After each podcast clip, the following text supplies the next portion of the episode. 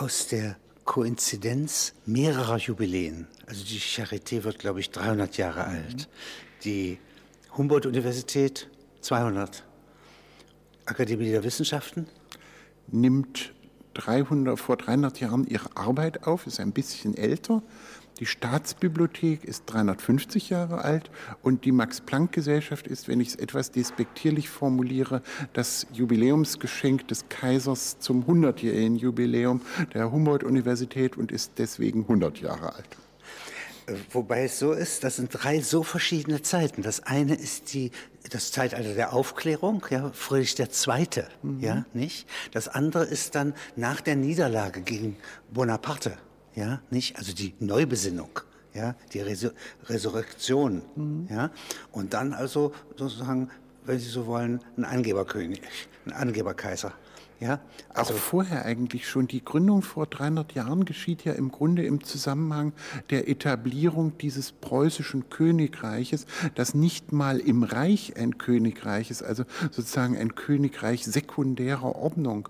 Äh, und die, die Großartigkeit ist, dass ähm, der Soldatenkönig hat ja mal gesagt, das war auf tönernen Füßen ein Königreich, der Vater Friedrich des Großen. Und ich musste es erstmal auf eiserne Füße stellen, was er nicht so richtig wahrgenommen hat die tönernen Füße waren die Füße der Wissenschaft. Sophie Charlotte, die bezaubernde kluge, bezaubernd kluge jedenfalls, Kurfürstin und dann erste preußische Königin, die in dieser genialen Union mit dem Leibniz versucht hat, ähm, den Berliner Wissensgarten, Wissenschaftsgarten zu ordnen, zu strukturieren und äh, erste Pflanzen zu setzen.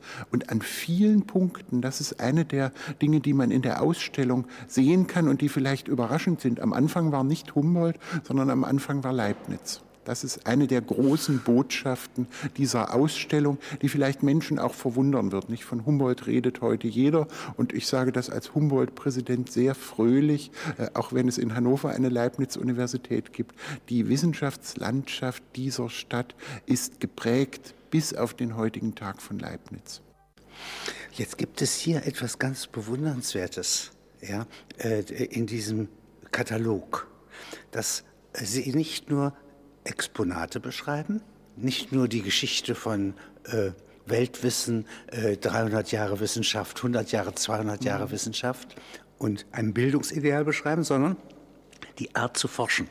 Ja, einzeln ausführen, elementarisieren. Mhm. Wenn Sie das mir mal vor, vor Augen führen, ähm, also es gibt hier meinetwegen Wissenswege. Ja, und das beschreiben Sie mir mal. Also entwerfen und verwerfen.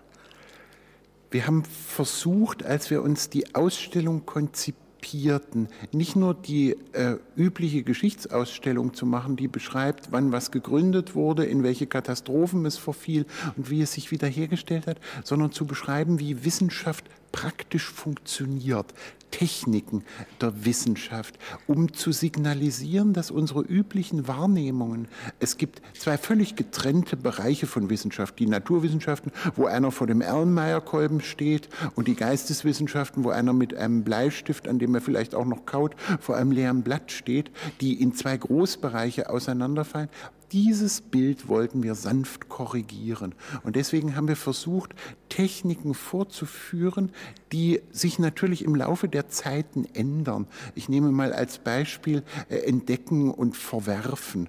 Äh, natürlich ist es so, dass Sie, wenn Sie Google Books haben äh, und die ungeheure Menge der Information sofort auf den Tisch bekommen, das anders ist, als wenn Sie mühsam in eine Bibliothek gehen müssen und sich Ihre Informationen zusammensuchen müssen.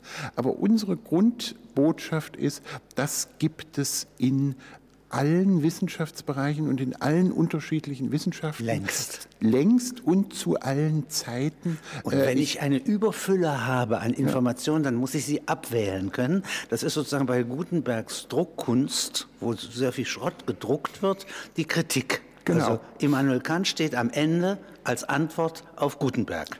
Und so wäre es bei jeder anderen Fülle, bei jedem Tsunami des Wissens, dass ich die Abwählbarkeit haben muss. Die und das ist Verwerfen, das ist Kommentieren. genau. Und ähm, eine andere Technik des Abwählens ist das Ordnen. Nicht? Ich habe eine unglaubliche Fülle von mir. Das signalisieren wir in der Ausstellung mit diesem wunderbaren großen Hochregal in dem äh, Innenhof. Ähm, der allererste Moment des Wissens nach dem Einfall, und Einfall kann man ja jetzt ganz wörtlich nehmen, nach dem Einfall von ungeheuer vielen Dingen, die da sind, äh, die könnte man sich ja jetzt in dem Mongolen, Hof des, Daten. Genau, des Gropiusbaus vorstellen. Da sind ungeheuer viele Dinge, die noch nicht mal begriffen sind, denn wenn man reinkommt, sieht man ja nur die Schatten. Und dann beginnt die Ordnung. Ich beschließe, die, die Hälfte der Sachen sind offenbar natürliche Dinge, da steht dann ein Skelett und symbolisiert das, die packen wir mal links hin und dann gibt es Künstler, künstliche Dinge, die packen wir mal mehr in die Mitte. Und so wird ähm, abgewählt das Chaos, in dem die Fülle geordnet wird.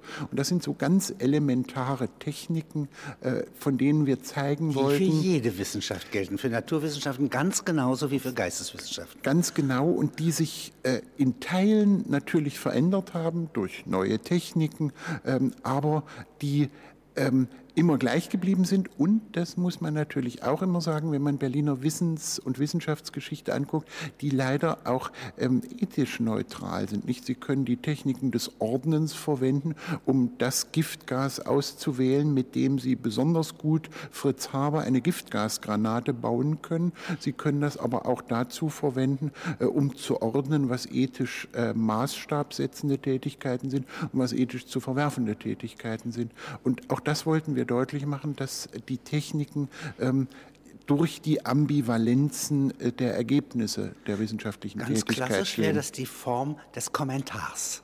Ja, der ordnet die Guten ins Töpfchen, die Schlechten ins Kröpfchen, ja, nicht? Und was gilt, was gilt nicht. Ja, das ist eine sehr alte, 3000, 6000 Jahre alte Tradition auch das ist wunderschön, dass Sie das mit dem Kommentar nennen, weil das deutlich macht, nicht die Tätigkeit des Ordnens gibt es nicht nur, wo wir das annehmen im Naturkundemuseum, wo die die Schlangen in den einen Raum ordnen und die Eisbären in den anderen Raum, sondern die Tätigkeit des Ordnens gibt es auch in den Geisteswissenschaften und es gibt äh, sie in Gestalt dieser ganz literarischen Technik des Kommentierens. Und das wissenschaftliche Aneignung. Genau. Jetzt gibt es hier Reisen. Ja, es ist ja ganz wichtig, nicht? Also hinter den, äh, dem Heer Alexander des Großen gehen Beauftragte des Aristoteles und die messen mit so einem Rechen die Parasangen bis zum Indus. Das heißt, Fuß für Fuß und haben so ein kleines Messgerät, das sie hinter sich herziehen und dadurch weiß man endlich, wie weit es ist.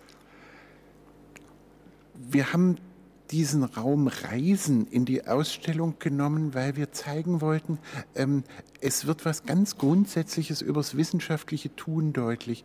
Ähm, man denkt natürlich sofort an äh, Humboldt, man denkt an Chamisso, äh, man könnte aber auch an die berühmte China-Reise Richthofens denken. Ähm, Reisen ist ja ein Symbol der wissenschaftlichen Neugier. Das sieht man an Alexander von Humboldt so schön. Der bringt sich ja bei äh, seiner berühmten Vulkanbesteigung fast ums Leben, weil er so neugierig ist, dass die Tatsache, dass ihm die Luft immer dünner wird und er nicht atmen kann, ihn offenbar nicht so richtig äh, beschäftigt hat, sondern er so begeistert war von dem, was er da sah. Reisen steht für nicht am Standort bleiben, an dem ich bin, nicht hinter meinem Schreibtisch kleben. Und auch da ist ja wieder deutlich, das machen alle. Ich, der ich griechische Texte ediere, muss ähm, beispielsweise auf den Sinai ins Katharinenkloster fahren, um die Handschriften anzugucken, weil die beste Digitalfotografie nicht ersetzt, dass ich es in die Hand nehme und blättere. Das gilt für alle Wissenschaften. Es gibt große Berliner Wissenschaftsreisen in der Vergangenheit, aber eben auch große in der Gegenwart. Das wollten wir als eine der der maßgeblichen Techniken von Wissenschaft mal hingehen darstellen. Hingehen zu den Gegenständen. Genau, hingehen. Nicht sitzen bleiben. Das ist eine der elementaren Forderungen. Schlechte Wissenschaft ist Sitzenbleiberwissenschaft, gute Wissenschaft ist Hingeherwissenschaft. Kooperieren und korrespondieren. Und da haben Sie jetzt Leibniz. Ja? Das ist ja eine ungeheure Korrespondenz. Ja? Nicht diplomatisch, wissenschaftlich, praktisch, theoretisch. Alle Berliner, jetzt müsste hier die Generaldirektorin der Staatsbibliothek sitzen, alle großen Berliner Wissenschaftler haben ungeheure Mengen von Korrespondenzen hinterlassen. Adolf von Harnack, Alexander von Humboldt, Gottfried Wilhelm Leibniz, die haben ähm, in ungeheuren Mengen korrespondiert und wie man an vielen Dingen sieht, auch von ihren Korrespondenten Dinge übernommen. Wir unser aller, allererstes Ausstellungsstück ist der Versuch eines schwedischen Universalgelehrten in Berlin ein, ein großes Wissenschaftskolleg einzurichten. Das hat Leibniz befruchtet und ohne dass die Leute den Text überhaupt gelesen hätten, hat es vor 25 Jahren die Gründer des Wissenschaftskollegs heute in Berlin beeinflusst. Also ähm, die Korrespondenzen sind eine Möglichkeit, sich zu vernetzen und das, was man am Orte nicht hat, zu substituieren durch äh, die literarische Fernbeziehung. Und das Schöne ist, bei uns sind ja hintereinander die Räume äh, des Korrespondierens und Vernetzens und der andere Raum des Streitens. Denn natürlich bedeutet Korrespondenz nicht nur immer, dass ich eine freundliche Verbindung mit Leuten darstelle, sondern durchaus auch in der Berliner Wissenschaftsgeschichte berühmte und und schlimme Streitigkeiten und Auseinandersetzungen. Äh, jetzt gibt es Rechnen und Sie haben von Zuse ja hier diese Rechenmaschine ausgestellt. Ja? Rechnen, das ist ja fürs Web, ja, äh, das ist ja alles Rechenzeit. Ja? Na, vor allen Dingen ist mir nochmal in der Vorbereitung der Ausstellung etwas deutlich geworden. Ich stamme aus so den klassischen geisteswissenschaftlichen Zusammenhängen, in denen man meint, das Rechnen vernachlässigen zu können, obwohl man durch Platon und Leibniz wissen könnte, dass es keine gute Geisteswissenschaft ohne Rechnen gibt. Ich habe gelernt, wie ungeheuer alltagspraktisch Rechnen ist. Wir haben in Berlin diese wunderbaren Bushaltestellen, auf denen in erstaunlicher Präzision draufsteht, wann der Bus kommt oder wie lange er sich verspätet. Das machen unsere Mathematiker. Wir haben in Berlin einen wunderbaren Mathematiker namens Völlmer, der ein Theorem zur Berechnung von Kursverläufen von Aktien entwickelt hat, mit dem man präziser beschreiben kann, wie sich und voraussagen kann, wie sich Kursverläufe entwickeln. Das Völlmer-Theorem. Und zu Stimmt sehen, ähm, da, da, ich selber nicht viele Aktien habe, weiß ich das nicht. Ähm, na, es, äh, ich denke, da es äh, beispielsweise ein großes Bankhaus dieses Landes mit einem großen Forschungsinstitut beforschen lässt, muss es mindestens interessant sein. Äh, Jetzt haben Sie hier visualisieren. Das hat mich verblüfft. Ja, also ich meine, es gibt ja äh, Ikonoklasten, ja, nicht die, die Bilder, äh, die sagen weniger Bilder, also Bilder abwählen wieder, ja, nicht. Und es gibt Bilderinteressenten, äh, zum Beispiel Filmemacher gelten als Filmliebhaber, äh, sind sie aber nicht, ja, sondern durch die mit Hilfe der Montage vermindern sie Bilder. Aber wenn Sie äh, einmal beschreiben, was macht die Wissenschaft bei Visualisierung? Ähm, ich nenne mal ein berühmtes Beispiel aus einem Wissenschaftsfeld, an das man gar nicht denken würde. Jeder Archäologe bietet Ihnen eine Rekonstruktion.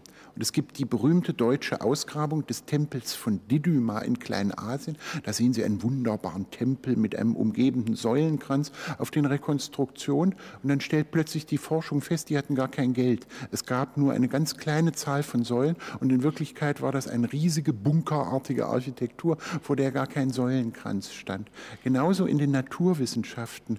Ähm, es wird beispielsweise ein Schnitt äh, durch im Elektronenmikroskop gezeigt. Da sind einzelne Teile rot eingefärbt und andere grün. Das ist eine völlig künstliche Entscheidung des Menschen, der das Elektronenmikroskop Aber Sie baut. erfahren etwas. Äh, ich erfahre etwas äh, und bestimmte Zusammenhänge können schriftlich eigentlich gar nicht dargestellt werden oder sehr viel ärmer dargestellt werden. Und alle Wissenschaften greifen zu diesem ungeheuer schöpferischen Prozess. Die bilden ja nicht einfach die Wirklichkeit eins zu eins ab, sondern sie gestalten das, was sie aussagen wollen über einen Tempel oder über eine Amöbe oder was weiß ich was, gestalten sie mit Hilfe der Kraft der Visualisierung nach. Und zu beschreiben, dass das in der Archäologie und in der Biologie so ist, in der Medizin, die die mikroinvasiv tätig ist äh, und eben nicht mehr mit der Brille und der Lupe arbeitet, sondern im Grunde mit Hilfe eines Computerschirms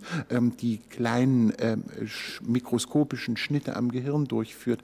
Das wollten wir auch wieder versuchen, als eine einheitliche Technik vorzustellen und so auch ein bisschen der Vorstellung zu werden, die Naturwissenschaftler sind doof, die wissen nicht, dass sie da auch was Künstliches machen, die denken tatsächlich, äh, dass es in Wirklichkeit so, wie es auf dem Computerschirm aussieht. Und zu zeigen, nein, es wird in Berlin über die Künstlichkeit dieses Abbildungsvorgangs, aber auch seine große wirklichkeitsgestaltende Kraft schon seit langem nachgedacht. Dass wir so das Bredekamp dichten kann. Und genau. Ja, äh, eins muss ich sagen, was ich äh, bewundere, ist, ja. dass das hier von dieser, äh, also die Einzelheit, das Besondere und das Allgemeine, ja, ist ja der Abglanz davon. ist ja auch hier gelehrt worden von Hegel, ja. Sondern wenn Sie zurückgehen auf Leibniz, mhm. dann ist das Elementare und das Ganze ja, anders korreliert. Ebenso wie Sie es hier sagen, äh, durch We Wege. Ja? Mhm. Nicht? Und wenn Sie mir jetzt noch einmal diesen großen Mann ja, beschreiben, ja, der ja sozusagen äh, durch die Klassik zeitweise verdeckt war und äh, hat eine gewisse slawische Ausstrahlung. Ja? Aus Mitteldeutschland, ja, mehr nach Böhmen hin, ja, in den Vorfahren, ja, und äh, ein äh, großer, stattlicher Mann, oder? Oder kommt es durch die äh, Haartracht, dass man ihn für stattlich hält? Das Lustige ist, dass wir in der Ausstellung ja eine Büste von Leibniz haben, in der er keine Allonge-Perücke hat. Das war mir sehr wichtig, damit deutlich wird, diese Form der Distanzierung, der ist barock. Natürlich ist er auch barock in der ungeheuren Fülle seiner Interessen. Das Chinesische interessiert ihn, die Kirchengeschichte interessiert ihn, die Mathematik interessiert ihn, Schreibt die Astronomie. Brief an Ludwig XIV., man soll doch Ägypten besetzen, was genau. dann erst 100 Jahre später Napoleon macht. Also zweifelsohne ist der Leibniz auch eine barocke Gestalt, wenn Barockfülle und, und äh, Pracht Aufkommende des Gedankens. bürgerliche Gesellschaft, Selbstbewusstsein. Sein.